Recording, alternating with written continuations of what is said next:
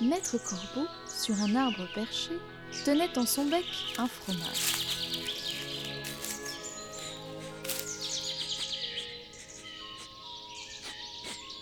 Qu'est-ce que c'est que cette odeur? Maître Renard, par l'odeur alléchée, lui tâte à peu près ce langage.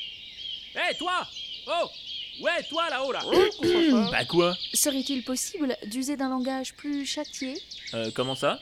Vous devez vous exprimer d'une façon plus soutenue. Ah, pardon, ok, d'accord, j'avais pas compris. Ok, on y va.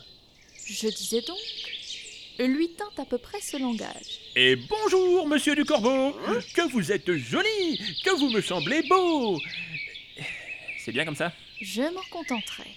Veuillez continuer, je vous prie. Sans mentir, si votre ramage se rapporte à votre plumage, vous êtes le phénix des hôtes de ces bois. Pas l'air idiot, moi.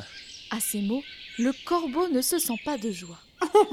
Et pour montrer sa belle voix, il ouvre un large bec, laisse tomber sa peau. Aïe Le renard s'en saisit et dit Non mais tu rigoles, j'espère. J'en veux pas de ce truc, moi. Ça pue. Euh, Je suis un renard, moi. Hein C'est- le corbeau que je devrais bouffer. Pas ce vieux machin moisi. Le renard s'en saisit et dit Bon, ok, ça va. C'est bon. Mon bon monsieur, apprenez que tout flatteur vit aux, aux dépens de celui qui l'écoute. Euh, Cette leçon vaut bien euh, un fromage, sans doute. Ah, c'est pas vrai, ça pique les yeux, c'est immonde. Le corbeau, honteux et confus, jura, mais un peu tard, qu'on ne lui prendrait plus. Ah mais c'est pas vrai. Un clacos parfaitement fini. Reviens, saleté de renard.